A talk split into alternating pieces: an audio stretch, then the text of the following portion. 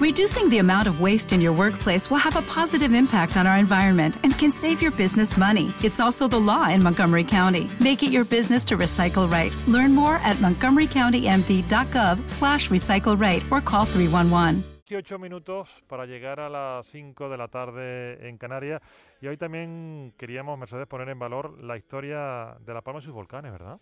Claro que sí, queremos mirar atrás a nuestros antepasados, a ese mundo indígena, que ellos también vivieron por situaciones como esta y queremos conocer eh, cómo se enfrentaban a esta situación. Así que hoy recuperamos la sección habitual de tarde o temprano y yo sin saberlo. Y yo sin saberlo. Juan Carlos Saavedra. Hola, Juan Carlos Saavedra, muy buenas tardes. Muy buenas tardes, Eugenio. Muy buenas tardes, Mercedes. Buenas tardes, Juan Carlos. Bueno, Juan Carlos, vamos, nos apetecía hoy hacer esta, esta, este, este repaso ¿no? por, por, la historia. La historia de nuestras islas está ligada a los volcanes que, que, la crearon hace ya millones de años y durante a lo largo del tiempo la forma en que los canarios eh, hemos visto nuestra realidad geológica pues ha ido cambiando. Hoy vamos a conocer un poco mejor, eh, Juan Carlos, el papel que jugaban en la cultura indígena canaria la figura de los volcanes. Se me ocurre preguntar, Juan Carlos, ¿cómo se relacionan nuestros ancestros con ese fenómeno natural? Mira, hoy todos los canarios que estamos pendientes de, de la radio y la televisión canaria, pues lo vemos ya como una explicación científica. Alguien nos no suele explicar, para los que somos legos en la materia, cómo se origina esa lava, cómo sale al exterior, lo que es el magma, el daño que hace. Y todo tiene una explicación pues en base científica. Sin embargo, nuestros ancestros, los primeros canarios, cuando veían el fenómeno de los volcanes que nosotros estamos observando en estos días, pues claro, le daban una explicación completamente distinta ellos buscaban una explicación del suceso, como, decía, como lo que estamos viendo en estos momentos, dentro de lo que es la magia y la espiritualidad de su cosmología. Por eso nuestros ancestros solían dividir su espacio en, lugares sagrados, en el cual residían las fuerzas buenas de la naturaleza, y los lugares tabú o, sacrílegos, donde moraban esos espíritus malignos de los que había que protegerse. Entonces, Juan Carlos, no sé, podemos suponer que esas zonas mmm, donde se suponía que podía salir una erupción volcánica o donde había ocurrido, eh, podrían verlo como un lugar donde residía el mal, según nos estás diciendo, ¿no? Sí, por supuesto. No olvidemos que una erupción de un volcán arrojando lava incandescente, cuando ellos lo, lo verían, lo tenían que relacionar con, con, la maldad absoluta. Tenemos también un gran ejemplo en Tenerife, lo que es el Echeide, el Teide, que en su cosmología guanche pues residía, residía Guayota, que era el, espíritu maligno más temido por los primeros habitantes de, Tenerife. Incluso cuenta una leyenda que yo creo que es bastante conocida y extendida, que Guayota, ese mal que vivía en el Teide, pues secuestró al sol, al Majek, y, lo introdujo en su interior. Y esa noche nacieron lo que en Tenerife se conocía como huacanchas, tibicena en otras islas. Eran unos perros lanudos, con ojos inyectados en sangre, que quizás nos recuerdan hasta esa incandescencia de, de la lava y que eran temidos por los habitantes de, la isla. Gracias a, su dios, pues los guanches rogaron y, consiguieron que se liberara el Majek y a partir de ese momento, en la cosmovisión indígena de casi toda Canarias, esos seres, seres malignos que surgen del volcán solo salen por, por la noche. Entonces, por lo que nos cuenta Juan Carlos, mm, podemos decir que los alrededores de las zonas más activas volcánicas eran em, evitadas por los indígenas canarios, ¿no? Sí, por supuesto, y es curioso cómo existen muchas veces falta de restos arqueológicos, de habitación, de, cualquier tipo de práctica del día a día de una comunidad humana por miedo a ese espíritu que vivía en, los volcanes. Sin ir más lejos, podemos señalar como ejemplo el tema que estamos tratando en relación con La Palma, que es la Cumbre Vieja, lugar donde ha ocurrido la última erupción volcánica en nuestras islas. Para intentar conocer cómo los primeros habitantes de La Palma interpretaban el fenómeno de los volcanes, volvemos a contar con Miguel Ángel Martín, historiador especializado en el mundo indígena palmero. Miguel Ángel, ¿qué tal? Buenas tardes. Hola, buenas tardes. Gracias por atendernos una vez más aquí en este espacio Yo Sin Saberlo. Comentaba Juan Carlos que en la cultura de los primeros canarios existían zonas sagradas y zonas tabú. En el caso de La Palma, ¿cuál sería la zona en la que residirían los espíritus malignos según lo interpretaban ellos, los antiguos canarios? Sí, bueno, eso eh, está claro que lo estamos viendo ahora, ¿no? Eh, en estos días del volcán, esa zona tabú era la zona eh, de, los volcanes, evidentemente, Cumbre Vieja, ¿no? Eso ya lo llevamos afirmando desde hace muchísimo tiempo. nos dimos cuenta de que había diferencias muy grandes entre unas partes de la isla y otras y como también se estaba comentando antes, Juan Carlos, como lo estaba diciendo, hay zonas eh, que, con una gran abundancia de, restos arqueológicos y Cumbre Vieja totalmente vacía, ¿no? Claro, es lógico que Cumbre Vieja sea ese lugar de, donde el mal se manifiesta, ¿no? Se manifiesta la fuerza de los volcanes, el fuego, la lava, el ruido, eh, todo eso era eh, dentro de su cosmovisión, de la forma que ellos tenían de, entender su mundo, pues estaba ligado al, al mal, ¿no? Al demonio, al infierno, como se quiera denominar. O sea que es Cumbre Vieja el lugar exacto, no toda Cumbre Vieja, sino la parte alta de Cumbre Vieja, que es la que está totalmente vacía de elementos sagrados. Buenas tardes, Miguel. Y en concreto, ¿cómo se llamaría ese espíritu maligno que residiría en, Cumbre Vieja? Mm, buenas tardes, Juan Carlos. Eh, bueno, en caso de la isla de La Palma, el, nombre viene ya dado por Abreu Galindo desde el siglo XVI eh, a él le contaron la existencia de ese mal, de ese maligno eh, que, tenía el nombre de Iruene. Iruene es la, digamos la, forma, el, nombre que se le daba a esas fuerzas eh, malignas, el, espíritu del mal, el principal, ¿no? Que también pues tenía forma, incluso como antes bien contaba, con los tibicenas tenía forma de perro lanudo, negro, eh, en fin, eh, terror. O sea, ¿y, por qué perro? se dice que es curioso que se repite en todas las islas, ¿no? esa forma de perro que tenía Iruene. esa forma de perro es normal en una sociedad pastoril, porque en una sociedad de pastores el único animal que le puede hacer daño a los rebaños años son los lobos, en este caso los perros, en el caso de Canarias los perros que se silvestraban y en las noches sobre todo de luna llena que viene también ese vínculo con la luna llena y por cierto el volcán, este último volcán explotó también el día antes de la luna llena, o sea que casualidad, como hacerlo así, ¿no? Entonces pues esos perros lanudos que salían, atemorizaban a la población, pues tenía esa residencia ahí, era Iruene y se llamaba, y perdón, y habitaba en Cumbre Vieja. Y existe paralelismo de, ese espíritu, espíritu maligno de No olvidemos que todas las islas son volcánicas. Se supone entonces en otras islas deberían haber algún hecho eh, maléfico similar. Sí, sí, de hecho está recogido en algunas islas, documentación histórica escrita por los primeros cronistas o historiadores de, a partir del siglo XVI, entre ellos Abreu Galindo, Torriani y algunos más, donde hablaban de, de, existencias también de esos perros malignos, como tú ya antes bien mm, afirmabas, en, el Teide, ¿no? Donde vivía Guayota y sus perros, que eran los tibicenas, ¿no? Esa, esa digamos, como sus espíritus del mal, que estaban ahí siempre atemorizando a, la población, ¿no? También en Gran Canaria existe los tibicenas, hay datos que hablaban de la existencia de tibicenas en Gran Canaria y en La Gomera, por ejemplo, el Irguán también, aunque en La Gomera, por, por lo que Torriani o alguno, alguno historiador más eh, describió, no tenía tanto forma de perro, sino de carnero, pero bueno, y forma incluso humana, o sea, había una mezcla un poquito más rebuscada y vivía por distintos lugares de la isla de La Gomera, tanto en bosques como, como en otro tipo de zonas. ¿no? Miguel Ángel, buenas tardes.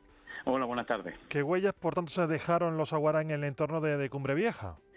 Pues la huella es eh, nula, o sea, nada, absolutamente nada. Es curioso que los restos, los primeros restos que se encuentran en Cumbre Vieja eh, es a partir de, de la montaña de los Arreboles, que está allá en Fuencaliente, y por el otro lado eh, el, Llano Amarillo, que también, pues bueno, entre esos dos lugares hay una franja intermedia grandísima, muy grande, donde no se encuentra absolutamente nada, pero es que ni siquiera un, restito de cerámica, algo significativo, material, vacío totalmente, ¿no? O sea, yo me imagino que este, nuestros ancestros al, cruzar o pasar por Cumbre Vieja, pues tenían que estar, eh, vamos, tenían que llevar amuletos por todos lados y, tener mucho cuidado, porque era una zona de mucho miedo, dominio de, esos demonios, por lo tanto, eh, estamos hablando de lugar que eso es importante para poder entender eh, esa función que tenía no habían restos, no hay restos materiales, nada que podamos identificar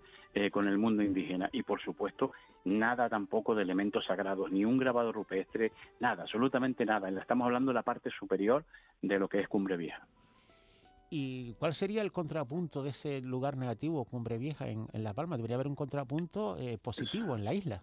Eh, sí, sí, por supuesto. El, contrapunto positivo era eh, todo el borde de la caldera de Taburiente, todo el borde superior, interior, y, pero sobre todo superior, el borde de la caldera de Taburiente, donde está, bueno, ahí sí que hay miles de grabados rupestres, eh, por supuesto, amontonamientos de piedra, que, que, son un tipo de arquitectura muy curiosa, son pues construcciones circulares normalmente con lajas hincadas y rellenas de piedra amontonadas, ¿no? Esos son, y, muchas veces se combinan las dos, ¿no? O sea que ese sí que es un lugar, y por supuesto restos de cabaña, de habitación, cerámico, bueno, material arqueológico, rediles, de todo tipo, ¿no? O sea que esa sí era una zona muy poblada y muy visitada, y es el contrapunto clarísimo de lo que es Cumbre Vieja. De hecho, de un lugar a otro se ven. Quiero decir que desde las partes altas de la caldera se ve Cumbre Vieja, y desde Cumbre Vieja también se ve, eh, pues, por supuesto, la caldera. Son dos lugares con colores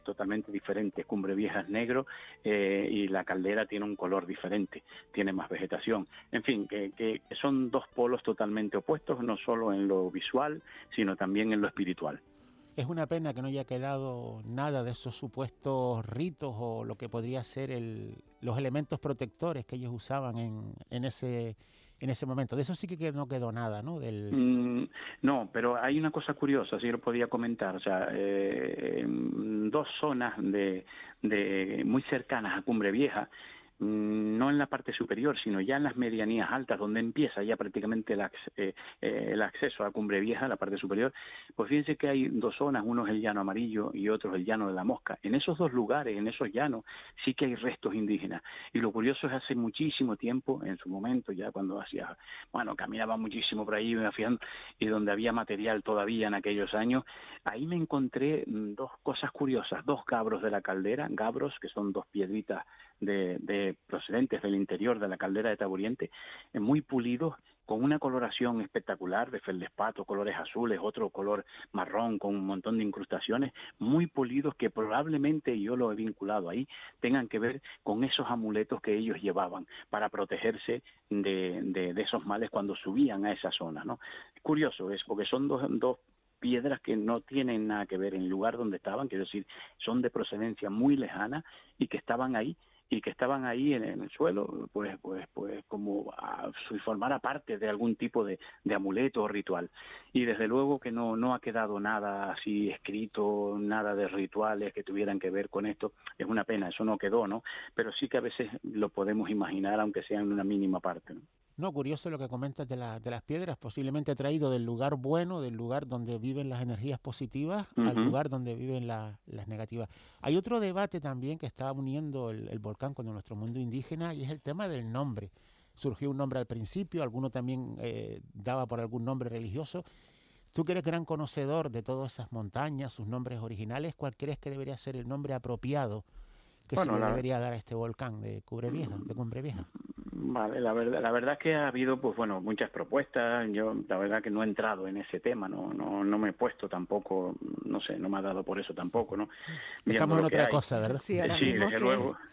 Desde luego que sí, pero, pero bueno, quizás eh, el nombre, mm, por decir, vamos, por tirar a, al mundo indígena, el nombre indígena más cercano a donde, a donde surgió el volcán es la olla, eh, una, una degollada que hay en, la zona de, mm, por debajo, justo muy cerca del de volcán donde surgió, eh, que se llama Tajogaite ese, ese lugar, un nombre indígena, que bueno, hay varias interpretaciones. Del nombre, Ignacio Reyes lo relaciona con planta, una, un tipo de planta medicinal, eh, tipo la Artemisa, o sea, un lugar donde pues existía ese, esas plantas que se daban por ahí, por la zona. Y también Pablo de Luca, lo, lo leí también hace muy poco, pues habla de, de la degollada de la abundancia, ¿no? Como decir, que quizás los dos términos estén muy, muy unidos, ¿no? Por aquello de la abundancia de que no sabemos, pero puede ser de ese tipo de planta o cualquier otra cosa, a saber, ¿no? Pero lo cierto es que el nombre Tajogaite quizás sea el más apropiado por, por ser la zona donde salió el volcán. A mí me gustaría hacerte una pregunta también un poquillo personal. ¿Cómo estás viviendo esta situación tú como, como palmero? Bueno, como palmero, evidentemente con, tristeza por todo lo que está sucediendo. El, primer día fue fue una sorpresa y yo fui de los que fui a ver el volcán enseguida, tal, pero claro, viendo después lo que estaba sucediendo, ya lo ves de otra manera, ¿no? Y sabiendo también, claro, por, la formación quizás de uno, eh, pues, pues que eh, te das cuenta de que ahí está la naturaleza eh, con toda su fuerza y esos poderes y espíritus demoníacos ahí, pues haciendo daño, ¿no? a la gente. Yo la verdad que mm, estoy un poquito lejos, estoy en la otra vertiente, vivo en la otra vertiente, en Santa Cruz de la Palma, eh, que sí nos llega la ceniza también. Y bueno, pues mm, la verdad que un poco triste, ¿no? Todo, todo lo que está sucediendo y, la verdad que piensas por el porvenir y el futuro de toda esta gente que lo han perdido todo y es la verdad que bastante triste y penoso, pero bueno, es lo que nos tocó, ¿no? Miguel Ángel Martín, historiador especializado en el mundo indígena palmero y director de la revista Iruene, publicación especializada en la cosmovisión de los primeros habitantes de La Palma. Muchas gracias, Miguel Ángel, por habernos atendido y ayudarnos a conocer un poquito mejor la relación de los aguara con los volcanes. Bueno, muchísimas gracias, un placer. Muchísimas gracias. Y Juan Carlos, pues nada, hemos tomado buena nota, eh, nos hemos quedado eh, con, con, esta relación, con esta historia el martes volveremos contigo, ¿no? El martes sigue, siendo tu día. ¿eh? Aquí estaremos. Una pequeña reflexión. Espero que cuando los focos mediáticos desaparezcan de La Palma, sigamos apoyando a los palmeros y las palmeras y no quede porque como conocedor de la historia a veces tenemos una visión muy corta en el tiempo. Un saludo para todos y un gran abrazo para los palmeros y palmeras. Gracias, Juan Carlos. Pues aquí no nos vamos a olvidar. No, aquí no, aquí no. Por supuesto. Seguro que no. Bueno, pues. Eh, y yo sin saberlo, Mercedes, ¿no? Sí. Juan Carlos Saavedra, que siempre nos pone eh, al tanto y, nos recuerda lo que es importante o deberíamos saber los canarios y las canarias, ¿no? Sí, la verdad que sí, que aprendemos mucho con él y esa mirada al pasado también es interesante, ¿no? Para ver cómo afrontaban una situación como esta en el pasado los antiguos canarios, cómo se enfrentaban a una situación así y cómo lo vivían. Y la verdad que ha sido muy, muy interesante, desde luego, como siempre, todos los temas que trae Juan Carlos. Bueno, pues casi casi que llegamos a las 5 de la tarde, eh, actualizamos la información y también adelantamos contenido que hay a las 6. Ya está con nosotros Eva Vega, que nos va a poner al tanto, como dices, de la actualidad en este momento. Y luego no se vayan porque todavía nos queda por delante una hora aquí en tarde o temprano.